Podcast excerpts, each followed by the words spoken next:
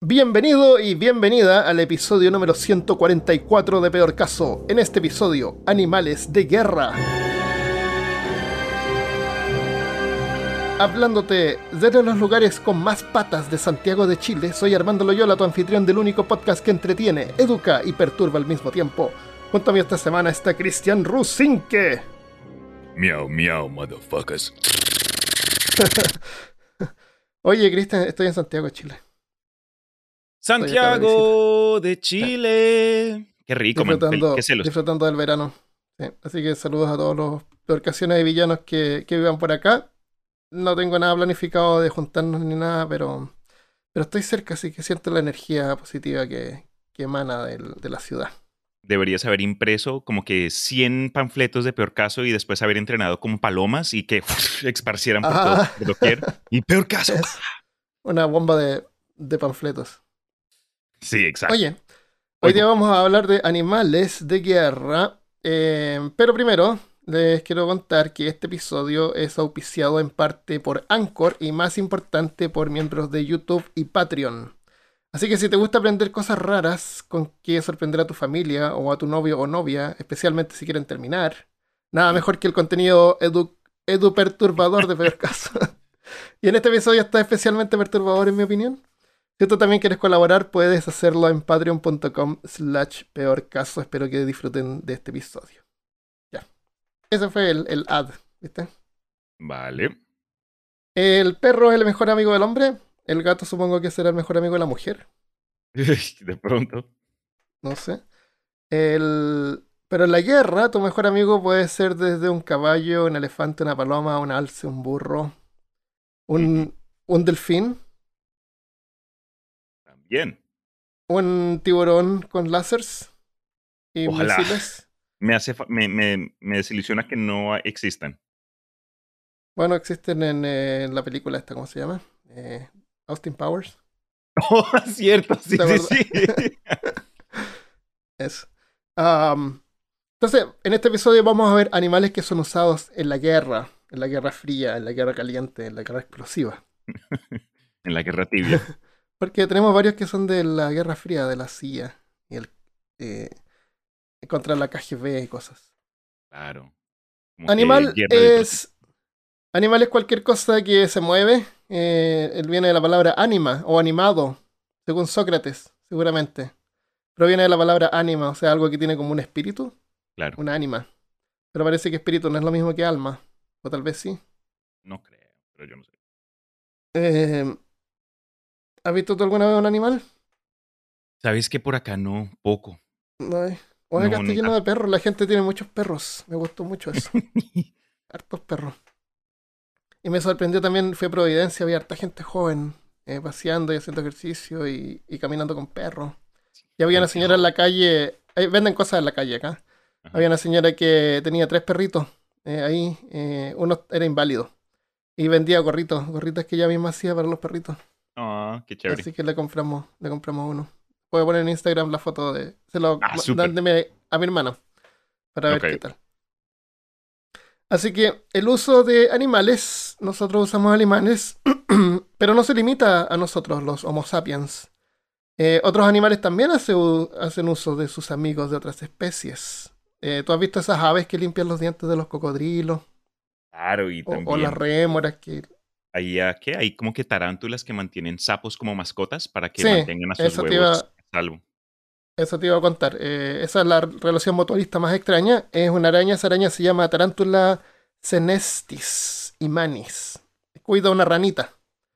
Que, que la ran- el- entonces ella cuida a la ranita para que no se la coman los depredadores. Y la ranita se protege los huevos de la araña de las hormigas. Ujú. de Una comer simbiosis hormiga. Claro, y, la, y si tú buscas una foto de tarántula con rana, es la rana más badass porque tiene la tremenda araña atrás como de guardaespaldas. Ajá. Como que no hables con, no me hables a mí ni a mi hijo jamás, ¿ok? Déjanos Claro, solos. sí, es súper tierno y también eh, eh, eh, es bonito. Y la araña es súper linda, tiene como rojo y negro atrás, tiene Es un detalle bien bonito. Claro, las arañas son totalmente kawaii. Qué belleza. Kawaii, sí. La- bueno, las saltarinas son kawaii, esas que bailan. Ah, sí, sí, sí, sí, sí, las chiquiticas. Sí. Ah. Eh, bueno, nosotros también usamos animales para nuestro beneficio y a cambio, bueno, generalmente ellos no, no obtienen mucho a cambio. A menos, a menos que cuentes que ayudamos a preservar su especie por la cantidad de gallinas y vacas que hay en el mundo, pero en cautiverio. Entonces, em, vamos a hablar de animales usados en la guerra. Em, mm, mm, mm, con, que pelean con nosotros, porque hay animales también que hacen sus propios regimientos y van a la guerra ellos solos. Hace Sí. poco, en enero de este año, en India, en Maharashtra, una región de India, hubo una guerra entre monos y perros. Monos versus Ah. perros. No sé si lo viste a lo mejor por ahí. Eh, la historia era que unos monos vieron a un, a un grupo de perros que asaltaron a, a un, a un mono chico, a un mono bebé, y lo mataron. Entonces todos los, todos los monos de la villa se juntaron y mataron como 250 perros. Ah, venganza. Vengeance. Venganza, claro. Pero parece que la verdad es que en realidad no, no hay evidencia de que perros hayan matado a un mono. Eh, lo que sí, eh, mataron como a 250 perros y se robaban cachorros.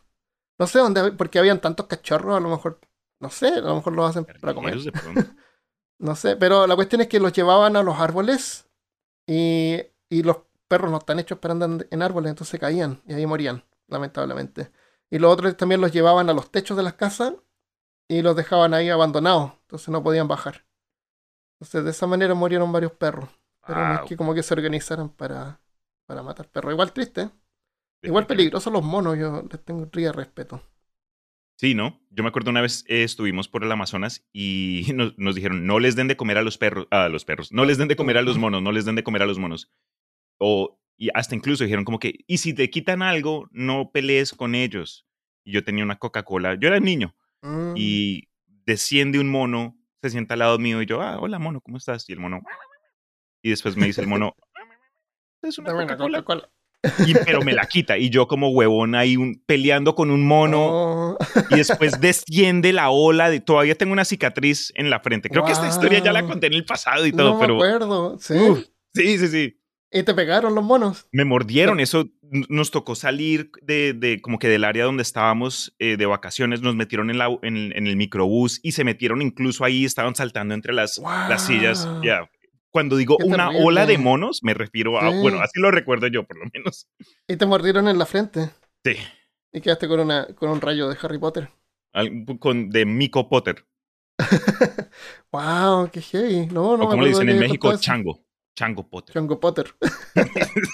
¡Qué terrible! Sí, no, son como unos gángsters esos monos. Sí, son bien, bien pícaros. Sí. ¡Wow! Horrible. Oye, Armando, Eh, te bueno- cuento que este tema para hoy sí me dio algo duro porque creo que entre todas las cosas que charlamos y echamos chistes, como que la violencia animal sí es, es, es otra cosa que hiere a otro nivel. Sí. Y cuando hablamos de, de- de su uso en sentidos de guerra humana, porque clarificaste eso hace poco, ¿no? Vamos a discutir animales de guerra de personas entre personas, no necesariamente animales que tengan guerras Sí. en- entre sí, ¿no? Sí. Ok. Y muchos animales mueren en este episodio, pero sí. murieron hace, hace más de mil años, la mayoría. Por lo menos. Eh, pero al final, mira, para que a los que. A mí me encantan los animales. Y eh, al final voy a hablar también sobre medallas que le dan a los animales, así como Oh, súper. medallas de premio. Eh, bueno, eh, no vamos a hablar de caballos y cosas así como Mula. perro, porque es como muy demasiado común.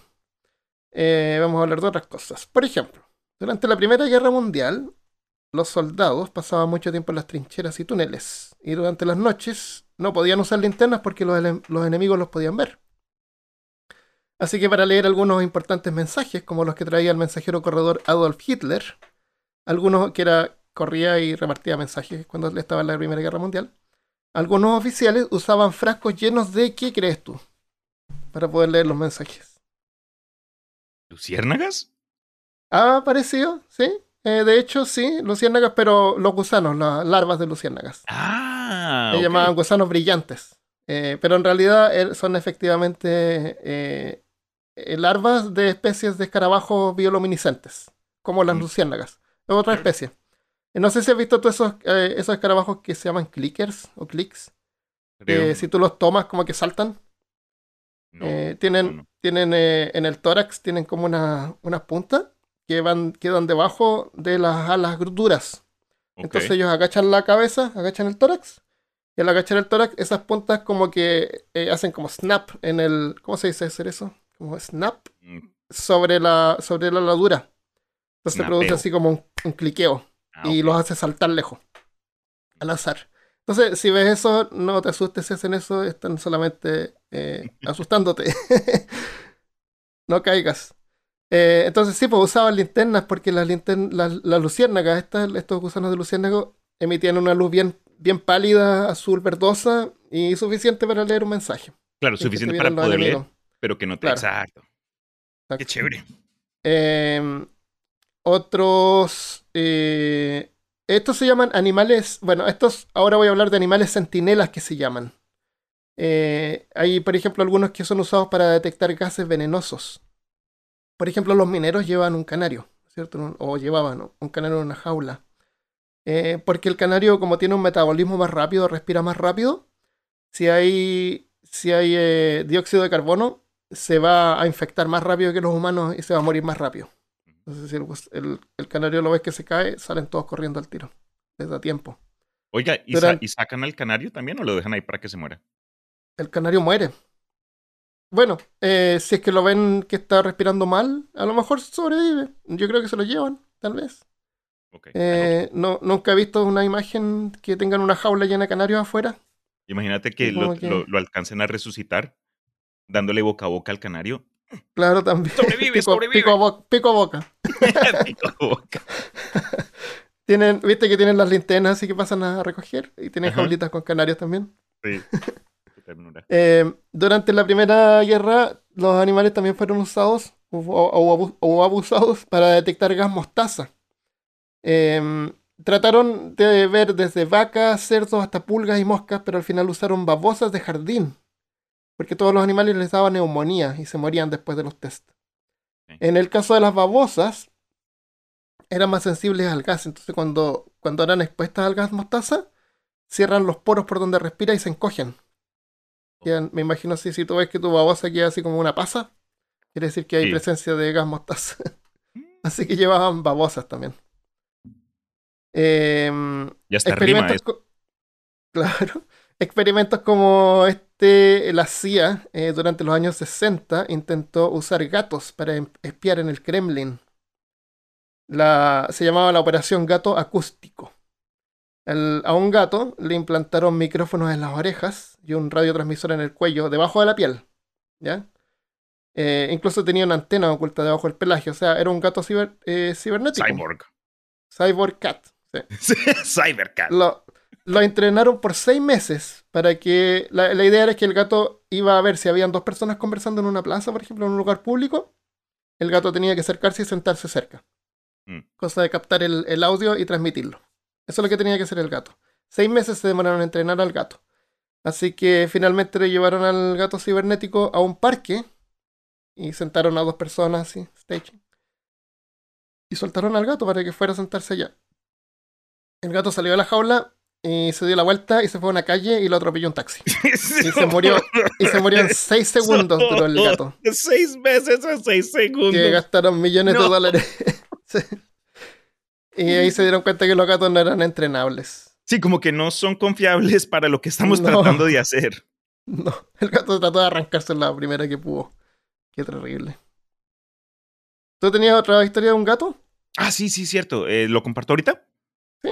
Ok, eh, entonces mira, obviamente pues los gatos siempre han sido utilizados eh, como los reconocemos hoy día en las tiendas, ahí los vemos de pronto sentados en algún gabinete cuando entras a comprarte una gaseosa o yo no sé qué. Pero uno de los gatos más famosos que se han sido usados en la guerra, y esta es una historia que yo nunca escuché, pero es la siguiente, mira. Eh.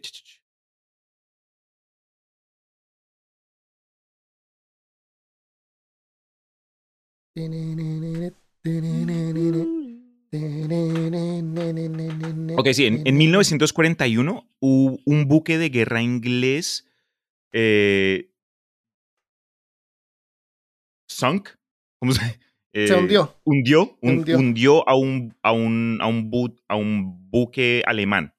Y cuando estaban ahí naufragando por los restos, se dieron cuenta que había un gatito flotando en, lo- en, en uno de los, Oh, de, de- de los materiales que había flotado del, del buque alemán. Entonces, le pusieron los Leo. británicos, sí, lo rescataron al gatico y lo nombraron Oscar. Oh, Pero no fue, sino como que poco después que a ese buque también lo hundieron, oh, oh. pero Entonces, Oscar sobrevivió Oh, y fue rescatado por otro buque llamado el HMS Legión. Pero Oscar luego se unió al famoso eh, portaaviones de Ark Royal, que me imagino fue uno de esos de suma importancia durante el, ujú. eh, la guerra. Y le dieron el apodo Unsinkable Sam, el Sam que no se hunde. De pronto a él no, pero donde está sí. Pero sí, Sí, fue una de esas. podrían, haberlo, podrían haberlo tomado al revés, así como que este gato da mala suerte. No, hermano. Pero qué locura. Pero un Imagínate gato que sobrevivió dos, sí. Exacto. Y ataque y no, y no te bombardean y te disparan y. ¡Wow! De pronto hasta pudo haber sido un espía, ¿no? Mm. Tal vez tenía transmisores en las orejas. Puede A ser. lo mejor eran, eran de los alemanes que sí le funcionó. ¡Wow! Ese fue Oscar o alias Unsinkable Sam. Bueno, otro animal eh, menos eh, que tú no podrías pensar que a lo mejor lo podrían usar en la guerra son murciélagos. Eh, se Oh. llaman bad bombs. Suena mejor en inglés, bad bomb. Bombas de Suena- murciélagos. Ya. Suena como metal. Soy bad bomb. Las bombas de murciélagos fueron un arma experimental durante la Segunda Guerra Mundial desarrollada por Estados Unidos, que son súper creativos como vemos. La bomba consistía en una carcasa en forma de bomba con más de mil compartimentos dentro, cada uno con un murciélago. eh, eran el tipo mexicano de cola libre, por si lo pueden ubicar, eso con la nariz chata. Ok. Eh, son súper chiquitos y tiene- tenían una pequeña bomba incendiaria cronometrada amarrada al murciélago. Tenían como unas mochilitas así con una bomba, con un temporizador. Entonces, la bomba era lanzada de un avión y al caer al suelo, cuando iba cayendo cerca del suelo, la bomba le salió un paracaídas a, a la bomba porque la bomba no, caía, no, no chocaba con el suelo. Ajá. La bomba quedaba flotando y se abría. Se abrían así como unas compuertas y liberaba a los cientos y cientos de murciélagos que salían volando y hacían lo que los murciélagos hacen, se escondían hacia las casas, en los áticos, en lugares que son generalmente inaccesibles para nosotros. Y después de unos segundos, explotaban y causaban pequeños incendios, pero cientos de incendios por todas partes. Ok. Y podían incendiar una villa completa. Entonces la- se calculaba que podían causar daño en un radio de 30 a 60 kilómetros, 20 a 40 millas. Imagínate. Eh, las bombas incendiarias tenían un temporizador. eh, bueno, y como te digo, como los murciélagos tienden a esconderse en lugares que uno no alcanza, las casas, imagínate, se empiezan a incendiar en una parte que no puedes apagar. Desde adentro. Claro. El, el proyecto fue llevado a cabo por la aviación de Estados Unidos, pero fue transferido luego a la Marina, a la Marina cuando en una base de Nuevo México se incendió, cuando un montón de murciélagos armados fueron liberados por error y se escondieron bajo un tanque de combustible. ¡Ah! Hicieron explotar el tanque y se incendió la base completa. Y hay No fotos de eso. Sí. Así que se lo pasaron a la Marina, a lo mejor los marinos tienen agua al menos. ¿Cómo, cómo es- tiene un trabajo de que no se te escapen los murciélagos incendiarios? No, ese man lo despidieron por seguro. Seguro.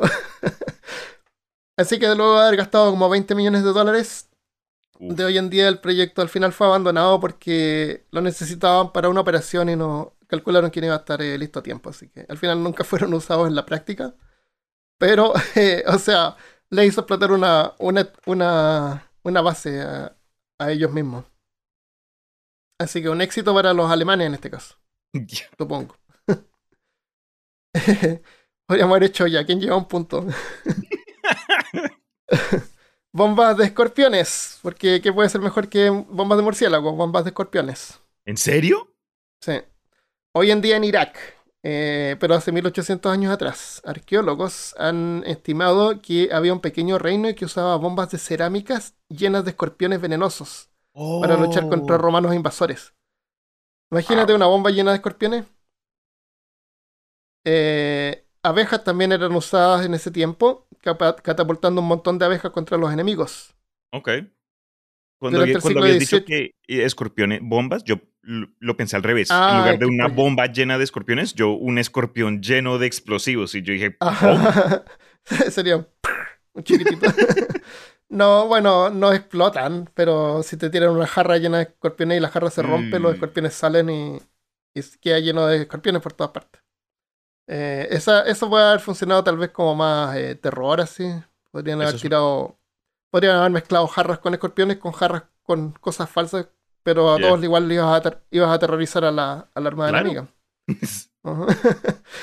Ah, con araña, con escorpiones de plástico.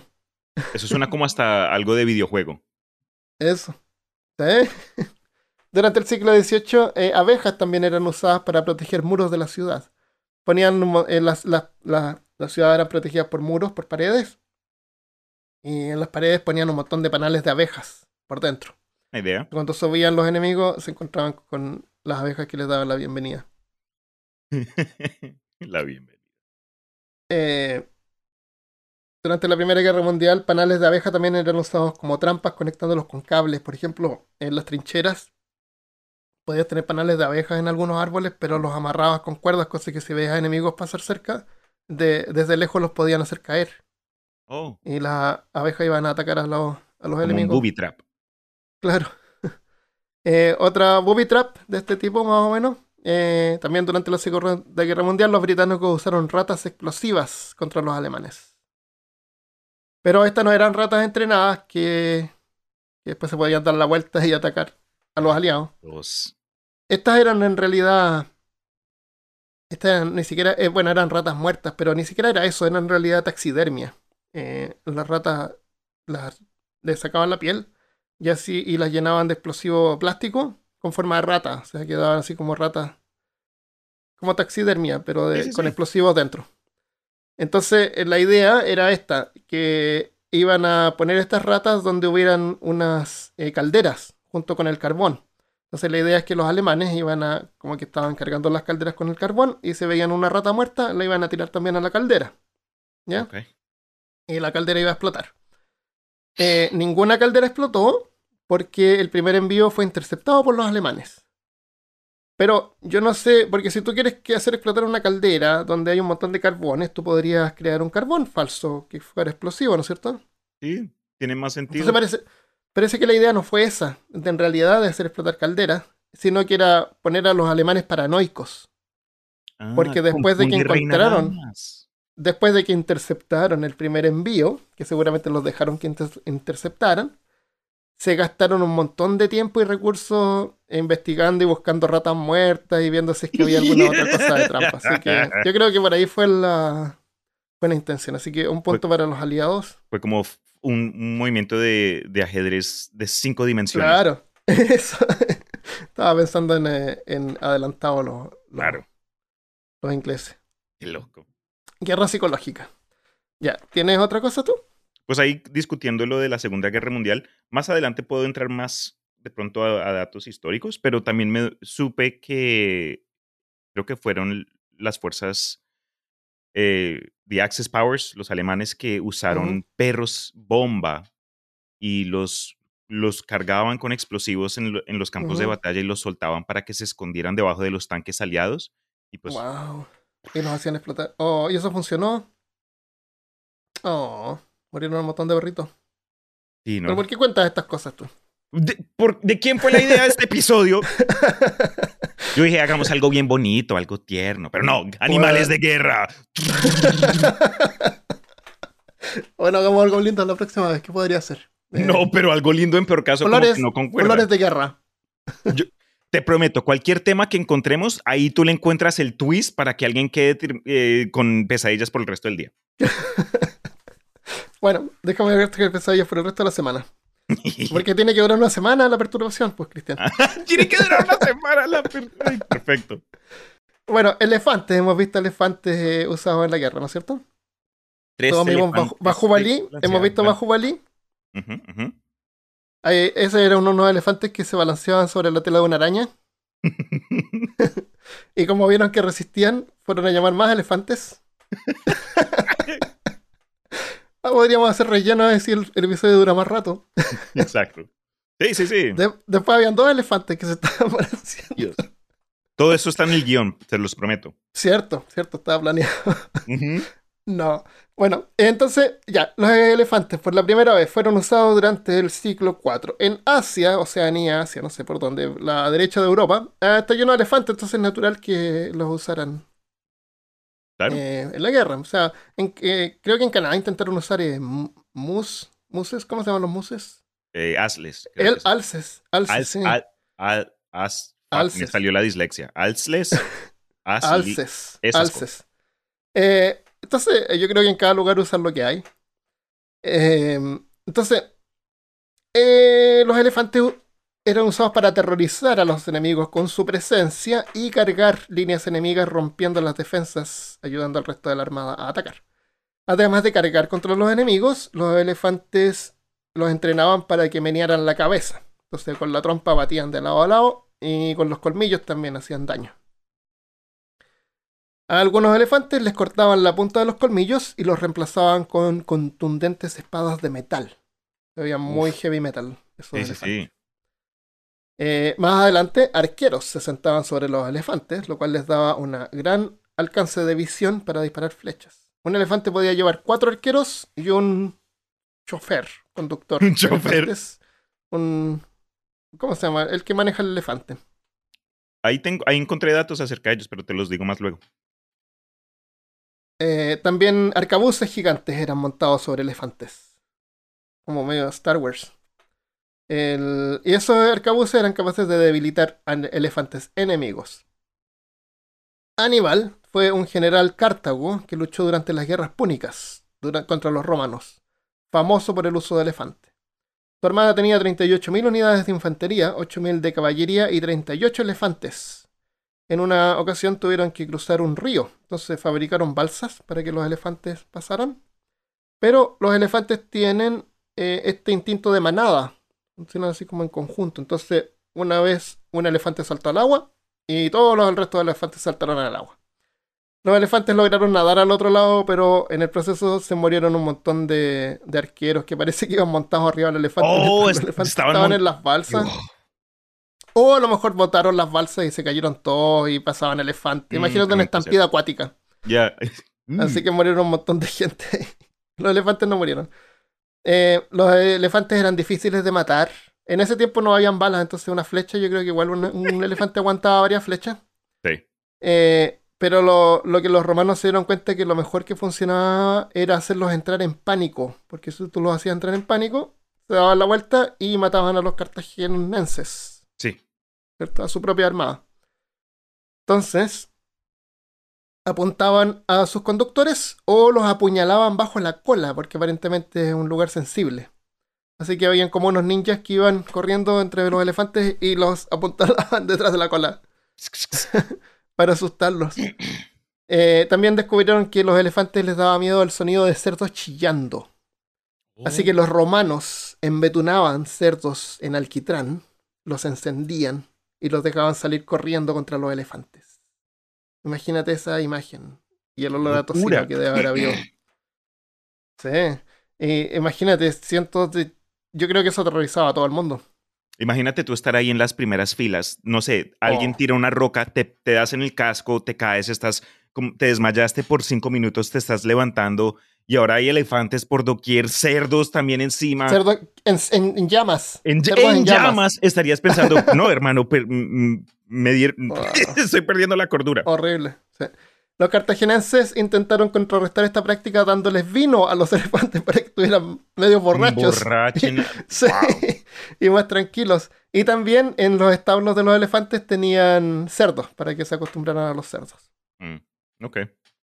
Imagínate, en un combate un elefante haya consumido tanto licor que cuando los romanos tiraron los cerdos en llamas, un elefante explotó. Oh. No, eso no pasó. No, eso no, así no funciona la ciencia, hermano. No. Podrían haber tirado eh, vino por las trompas así como lanzallamas. Uh, eso, eso hubiese sido súper. Eh, algunas veces durante los combates, los conductores de elefantes llevaban cinceles y un martillo. ¿Para qué crees tú que llevaban eso? Pues, darles en el cráneo, me imagino. Ujú, Para daban la- columna vertebral y cuando el elefante entraba en pánico había que sacrificarlo. Qué horrible. Sí, eso es brutal. Eh, otro problema de mantener elefantes eh, para la guerra y en general, incluso en, en zoológicos, es que los machos cada año entran en un periodo llamado must o must. Mm, cierto. Es un pico hormonal que sufren durante el invierno, que los vuelve extremadamente agresivos. En este periodo pelean con otros elefantes, incluso hembras. Eh, de hecho, en los meses fríos es cuando se producen la mayor cantidad de ataques de elefantes a humanos y otros animales como rinocerontes. Imagínate ver la gran guerra de elefantes contra Los rinocerontes rinos, de África. Wow. Igual los rinos se pueden defender. Sí, pero no es, Es que como son guerra de titanes. Uy, sería severo. Eh, ¿Cómo puedes saber si un elefante está en must? Porque les comienza a chorrear las orejas, ¿no? Ten- Sí, tienen sí. o- unos órganos ahí en, la, en el cráneo y comienzan a... Sí, Sí, tienen unos ductos ahí, una, una, eh, ¿cómo se llama? Una... Descargan una secreción llamada temporín por unos ductos temporales a los lados de la cabeza. Mm. La secreción contiene lípidos, especialmente colesterol, así que no lo consumas. Ácido carbólico o fenol o alcohol fenílico, que es una sustancia inflamable que se usa cuando la sintetizan para, usar, eh, para hacer plásticos.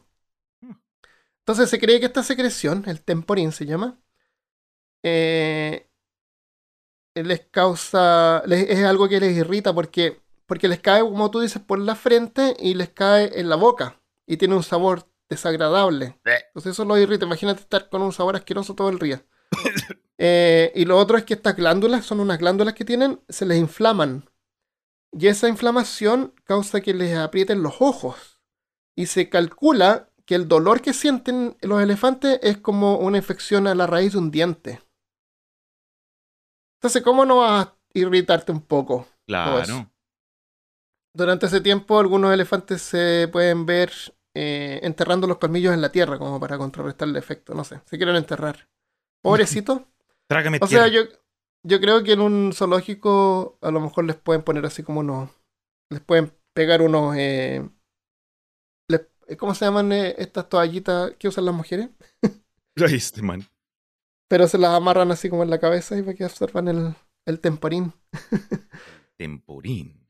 Temporín. Temporín de peor caso. Cómprenlo hoy. Con sabor a fresa, Coca-Cola. No, ew. Tenemos 30% menos de colesterol. Mira, eh, eh, cuando estabas discutiendo los elefantes, algo que encontré que creo que es eh, algo interesante es que eh, un entrenador, jinete o cuidador de elefantes eh, se le llama normalmente como maut. Estos Ah, eran responsables de capturar y manejar elefantes, pero para lograr esto utilizaban cadenas de metal y un gancho especializado. Según Mm. antiguos textos, primero el maut tendría que acostumbrar al elefante a ser guiado para que eventualmente supiera que, pues, que el, el- será el- guiado. eh, preciso.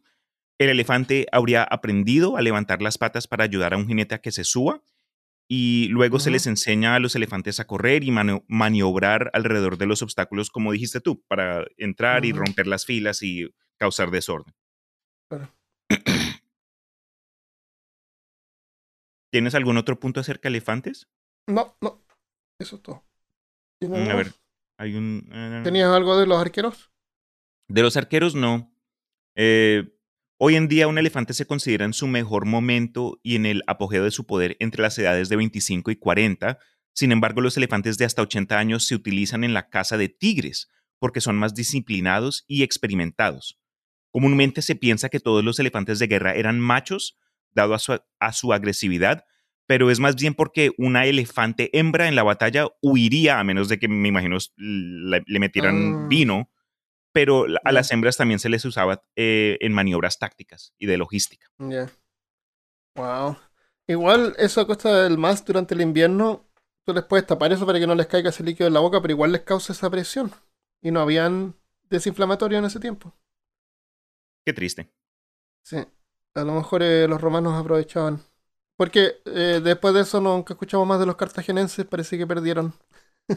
Parece que perdí. Los romanos ganaron. Sí, sí no Uy, sale ¿sabía- elefante. ¿Sabías que en, eh, en me- en- en el área del Mediterráneo existía alguna especie de elefante miniatura que pues se extinguió, pero sabemos que Ah. existió porque hay obras de arte y hay récords escritos de como que transacciones o alguien decía, ah, llegó el príncipe yo no sé qué de yo no sé dónde y tenía ahí pues a, su, a sus esclavos y a su gente, ah, y vino con tres el- mini elefantes que eran como, los trataban como cachorritos. Wow, qué tierno. ¿De Pero qué parte habrán sido?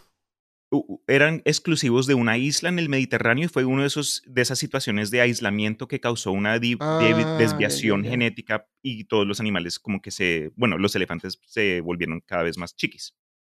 ¿Tú has visto esos proyectos que hay como para poder resucitar elefantes y mamuts Pero extintos? ¿por qué? Yo no entiendo por qué tanto. Eso, eso te iba a preguntar, ¿qué crees tú? ¿Que deberían hacerlo o no? Pues es, uh, es una de esas cosas donde solo porque puedes no significa que debas. Ajá. No, no tenemos es, no tienen, no tienen otra cosa que hacer estos científicos que tratar de re- resucitar algo que murió ya antes. Bueno, Invéntense eh, un animal nuevo, a- mándenos la plata a nosotros a peor caso, no sé. Pero, eh, bueno, hay, hay- yo creo que hay varias razones para hacerlo y también para no hacerlo. Eh, a lo mejor en este momento no existen espacios para ellos como para que puedan vivir en forma natural. Eh, pero nosotros los extinguimos. Los humanos los extinguieron, entonces... Pero mira lo que acabas de decir, no hay forma de que vivan en- de forma Sí. natural. sí, ¿Qué, no hay qué- qué hay de natural revivir algo que se extinguió? Ya el mundo no los conoce. No, hermano. No, no, yo creo, no, estoy de acuerdo con eso, pero ten en cuenta que nosotros fuimos los que lo extinguimos. Ah, de Entonces, pronto puede como ser como que un sentido de culpa humana, ¿no?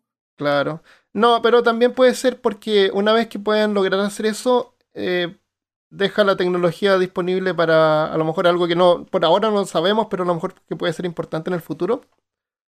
Eh, Eso es lo que No pensé sé. yo. De pronto era como que uno de esos ejercicios para demostrar cierta capacidad. Claro. El mensaje no es específicamente, ah, vamos a revivir a los mamuts, pero es más como Sí, que no creo que- tenemos el potencial para esto y de pronto en 100 Claro. años se convierte en otra cosa. Pero como Exacto. introducción podemos decir, ok, revivimos a una especie.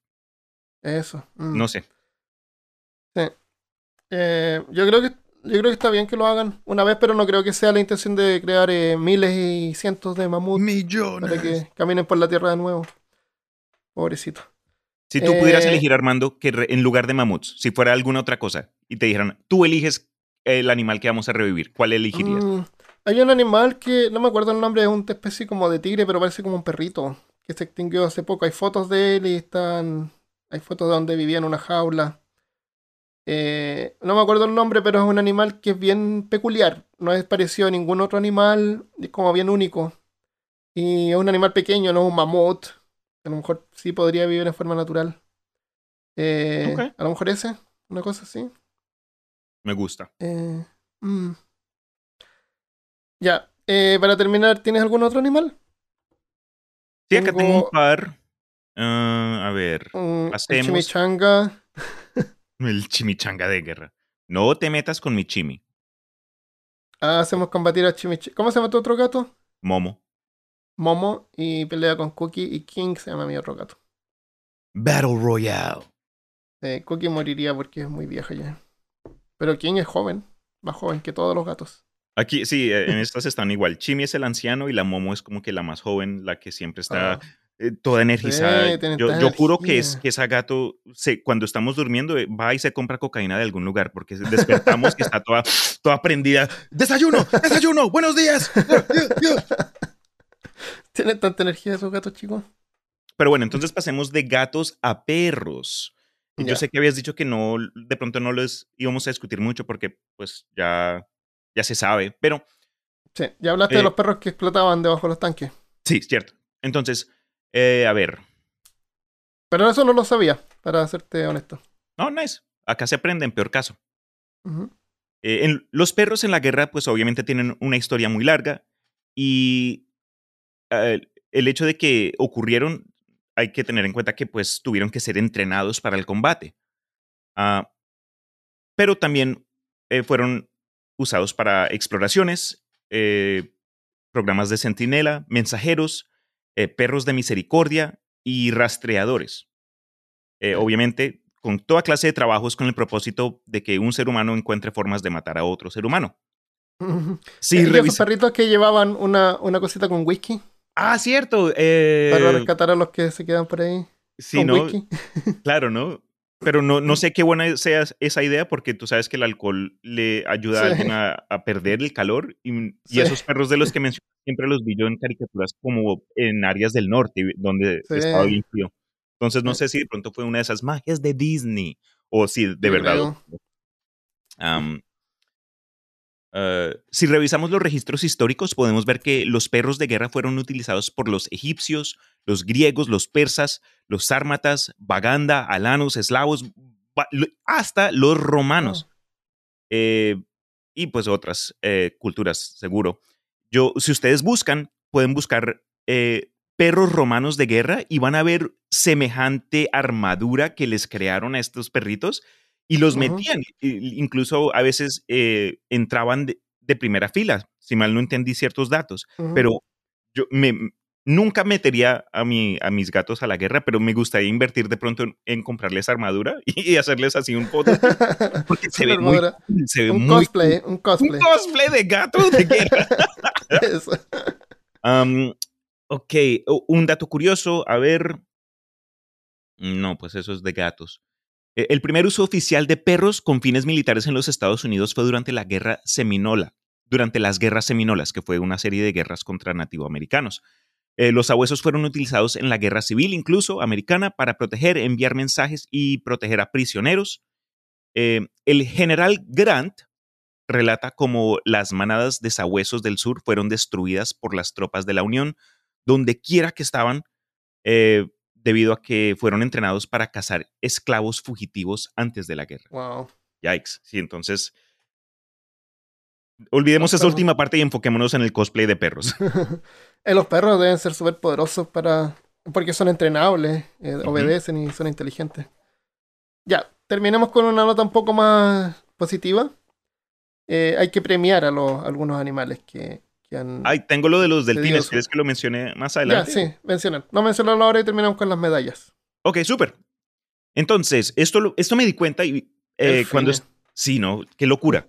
Esto, me- de esto me di cuenta cuando estaba programando los datos para un episodio de El Imaginarium, eh, cuando Ujú. grabé algo acerca de la casa delfín. Involucraba a un, básicamente un científico loco que después de, de- de separarse de la- del, del ejército estadounidense fue y llevó sus experimentos a, como al sector privado.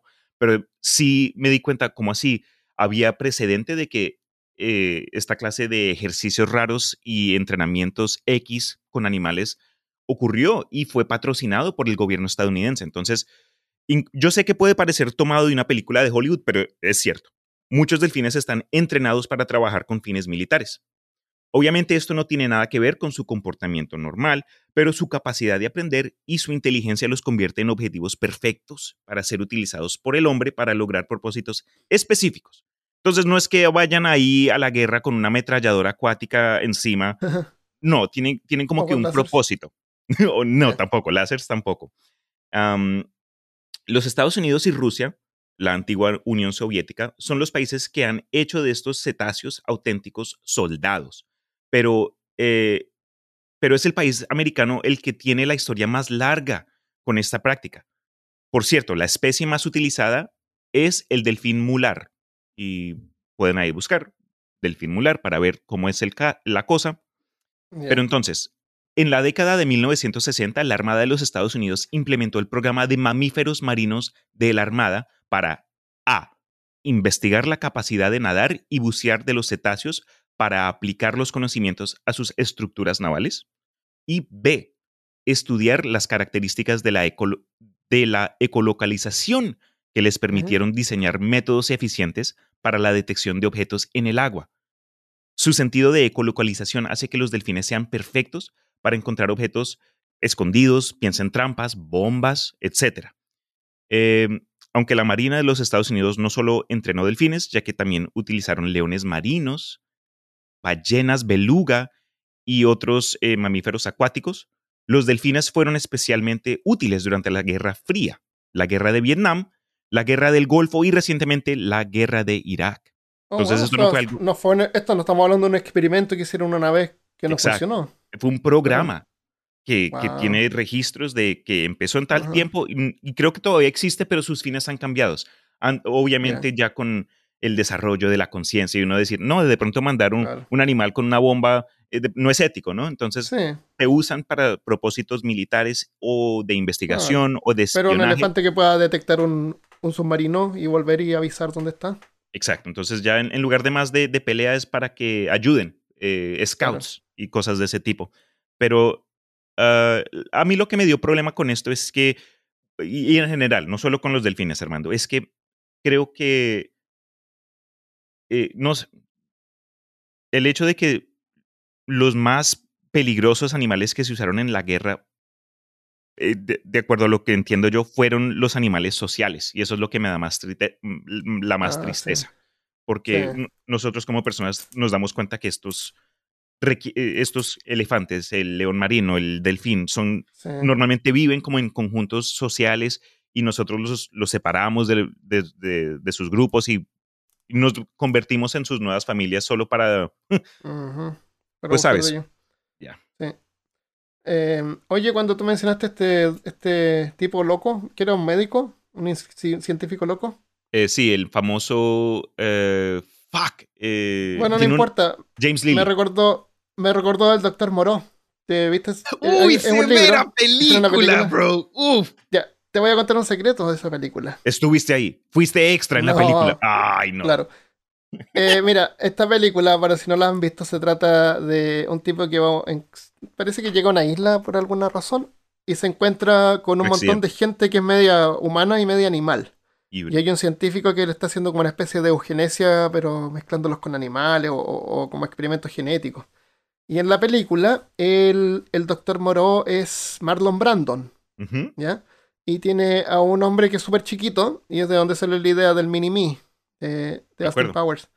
Entonces, Marlon Brando en ese tiempo, eh, Marlon Brando fue un actor famoso por muchos años, pero ahí ya él estaba con más de edad y ya estaba como más, no, no leía los guiones, Claro. Es, eh, estaba emborrachado todo el tiempo, era una persona horrible y terrible. Eh, entonces, él se le dio la idea de estar siempre con la cara pintada blanca, ¿te acuerdas? Sí. Y, tenía un sombrero siempre con un gorro o algo que lo tapaba y lo llevaban como si fuera una especie de dios. Bueno, resulta que esta fue idea de, de Marlon Brandon, pero nunca se. Nunca- No sé si grabaron la escena o no, pero nunca quedó en la película.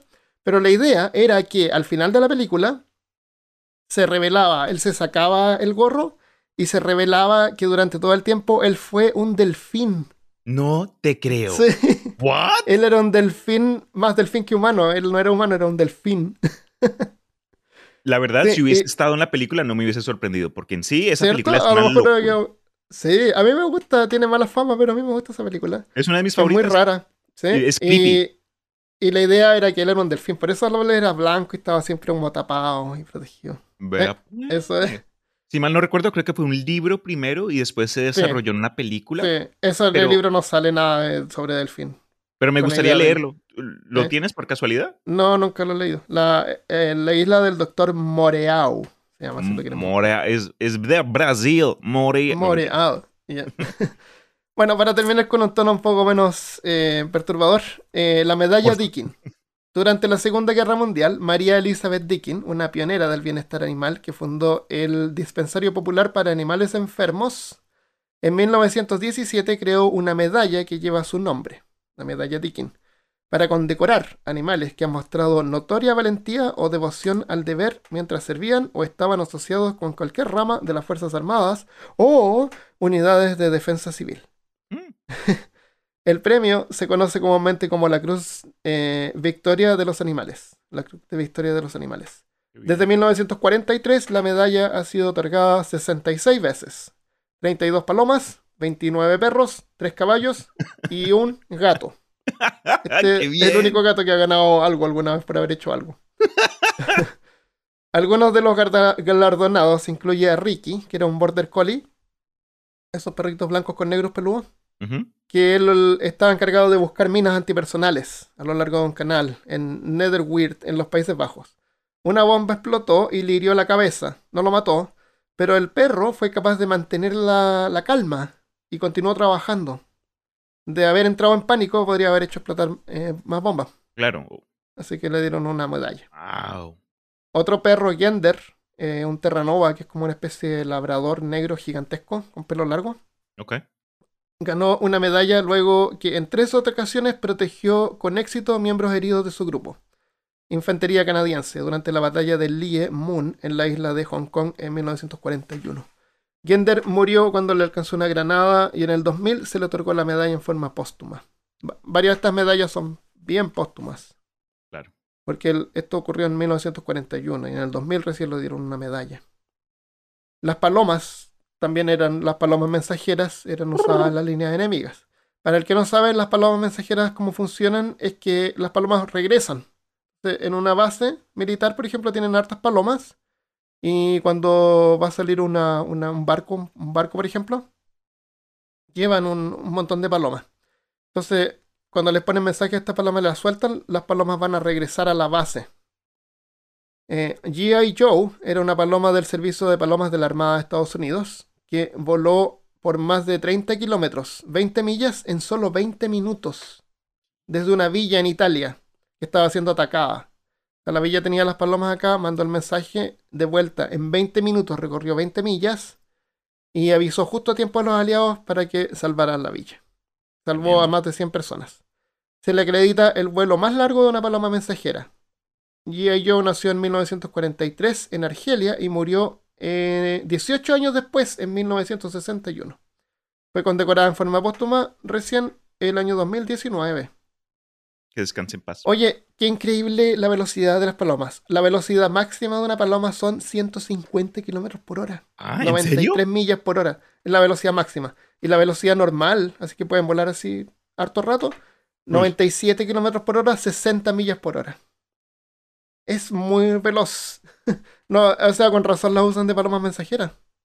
¿Sabes cuál es la defensa contra las palomas mensajeras? Eh, no. Halcones.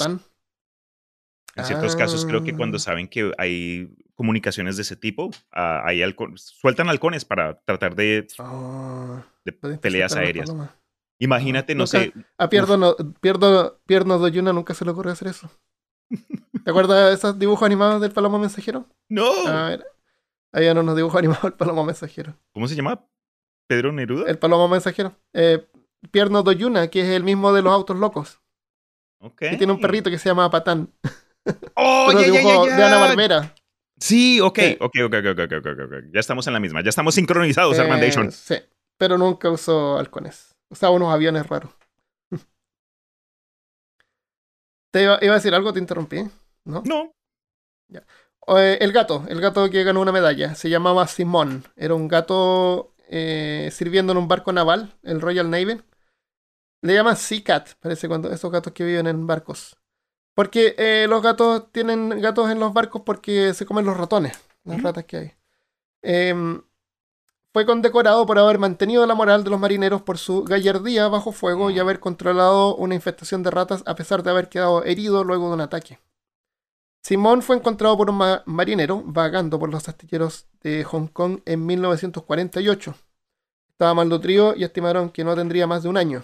El marinero de apellido Hick- Hickinbottom, Hickinbottom regresó al barco con el gato escondido, pero pronto fue adoptado por el resto de la tripulación, incluyendo Ah. oficiales. Especialmente porque demostró la habilidad de cazar ratones.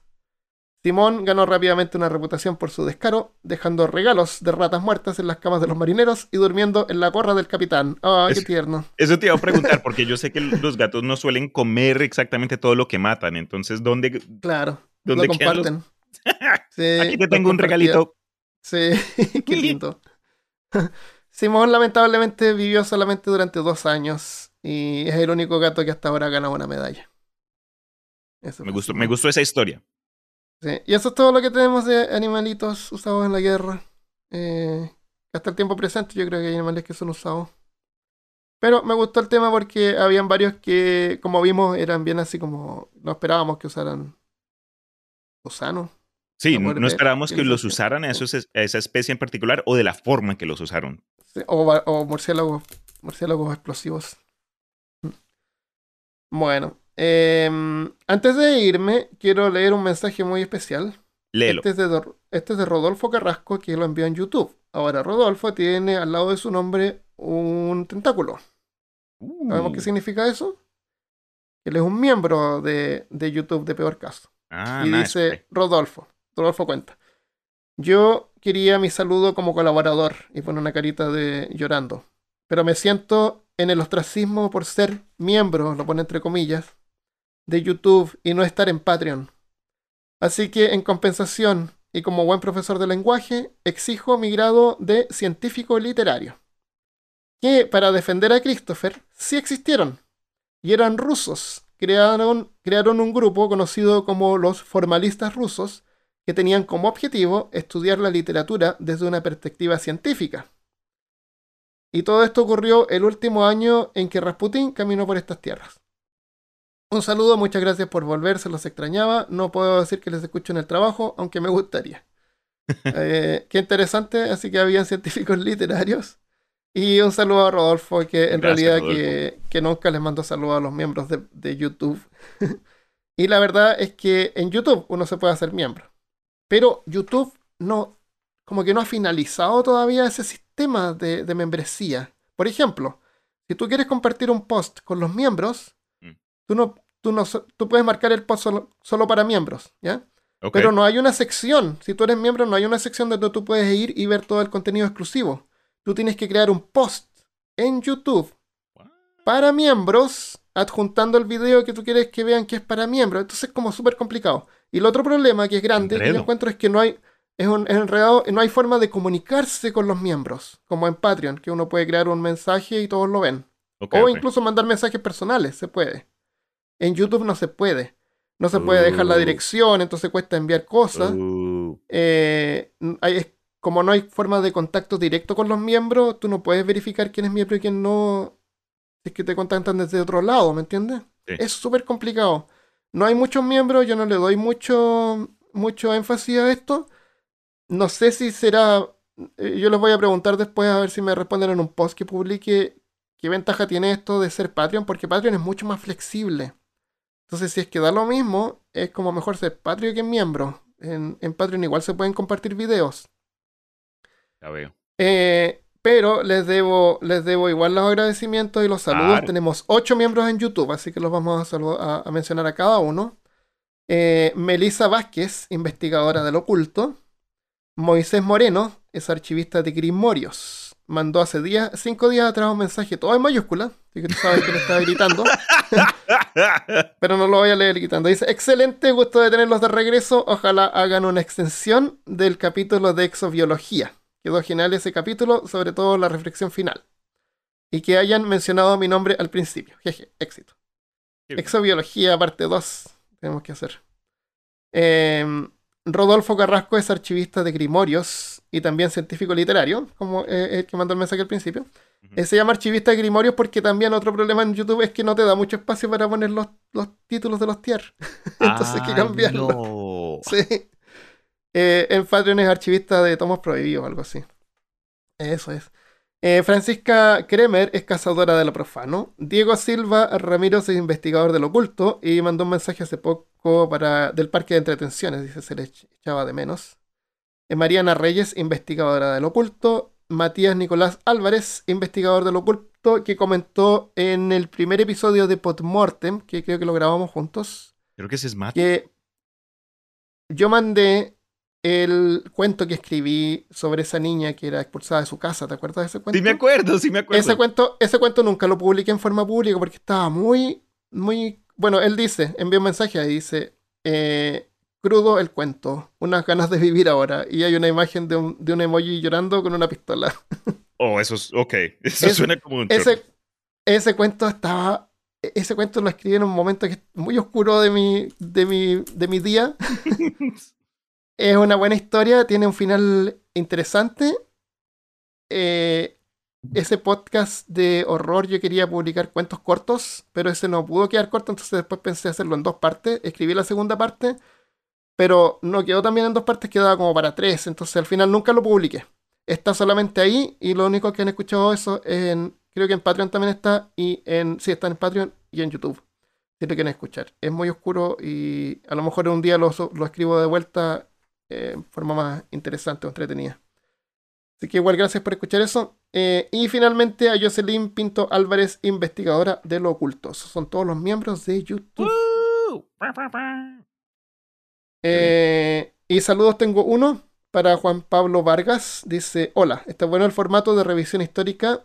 Eh, da para mucho contenido. Esto en relación al episodio de Hitler, que al principio... muy buen trabajo, Armando. Hicimos como un jueguito así. ¿Te gustó? Sí, quedó entretenido. Lástima que les tomó eh, tres, tres, intentos de grabar, pero tú sabes cómo son las cosas con lo del podcast. Fue, fue súper triste porque al principio hubieron bromas que hicimos que después se perdieron porque estábamos como más fatigados y, y no las íbamos a repetir. Entonces, no es lo mismo. A cambio de eso, no es lo mismo. Pero a cambio de eso hubo otra información que compartimos también que no estaba. ¿Quién sabe? Hay varias dimensiones tal vez y en cada dimensión hay como diferentes eh, formatos. ¿sí? Y, no, y la eh, paciencia del Christopher también, ¿no? Entre los dos, muy buen trabajo. Se lo agradezco, sí, qué bueno. Eh, entonces, eh, a Juan Pablo Vargas le gustó ese cuando viajamos como en el pasado, sí, fue como una cosa entretenida ahí. entonces dice, está bueno el formato de revisión histórico, da para mucho contenido revisar grandes dictadores de la historia, guerras o cosas menores como asesinos en serio, cosas así. Incluso para un spin-off de peor caso viajando por el tiempo. Entonces es una buena idea porque tú puedes usar ese artefacto o, como medio para poder visitar diferentes periodos y como cosas cortas que no te dan así como un episodio completo, pero juntas varios detalles curiosos de personajes de la historia y los puedes juntar en un solo viajando por el tiempo. Tiene potencial. Así que buena idea, ¿eh? podríamos hacerlo, sí.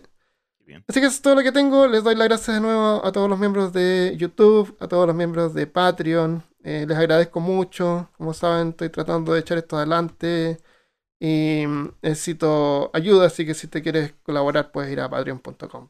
Espero que les haya gustado este episodio. Durante la grabación de este episodio no murió ningún animal. te voy a preguntar, ¿lo del concurso ya terminó? Ah, el concurso es hasta fin de mes. Entonces todavía pueden dar, tienen que crear un post indicando por qué alguien tiene que podría escuchar peor caso y poniendo el hashtag o, etiqueta peor caso 1924. O no, 1923. Los ganadores se van a ganar un billete de 10 millones de marcos alemanes de la uh. República de Weimar. Eso en relación al episodio de Hitler, así que los invito a escucharlo si no han escuchado eso. Es, el, es la, ascensión de Hitler. Eh, es solamente hasta que se convierte en el Führer. Entonces, como toda su vida así de, chico y su historia anterior, claro. Eh, antes que fuera malvado.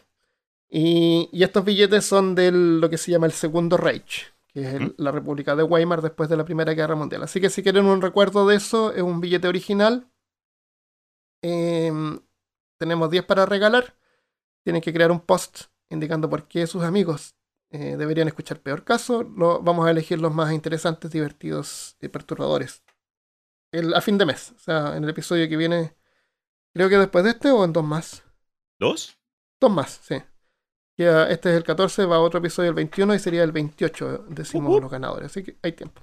Qué bien, qué emoción. ¿Vas a hacer evento o los anuncias por Instagram?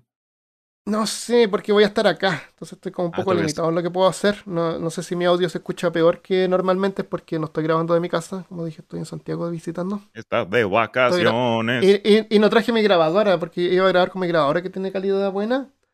Así que estoy grabando con un micrófono que es de cámara para cámara de video que lo estoy conectando a mi teléfono. Así que ojalá que quede bien. Eh, ahí vamos a inventar algo, pero vamos a compartir los mensajes y todo. Yo creo que por, YouTube podría ser. Ok. Mm. Bueno, eso es todo. ¿Quieres mencionar algo más? ¿Tienes algún episodio nuevo en, tu podcast?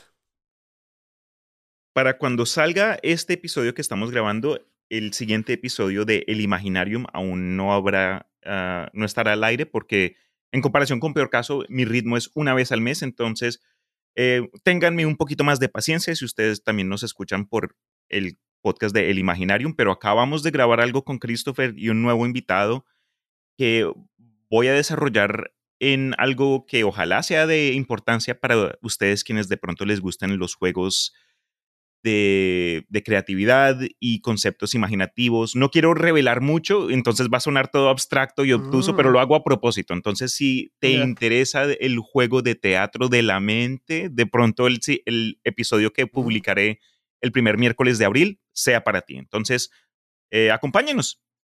Elimaginarium.com. Punto encontrar el com. podcast. Mm. Eso, ahí pueden encontrarlo directo, así que no lo ubican. Ya, pues, muchas gracias entonces, muchas gracias Cristian por estar. Muchas y gracias. muchas gracias por estar ahora, porque como estoy grabando yo de Chile y son tres horas más, me confundí, pensé que Solo me buscas cuando más. necesitas alguien de, re- de reemplazo. Ah, No, ah, a mí no me engañan. Yo, yo sé qué temas te gustan a ti y qué temas le gustan a Christopher, entonces. Eh, no sé. Ahí en- entre Siento que a él le gusta más la historia. encontramos Un, un buen ritmo. Todo bien. Eso. Ya, un abrazo entonces, muchas gracias a todos por escuchar y nos vemos la próxima vez. Adiós. Hasta luego. Chao.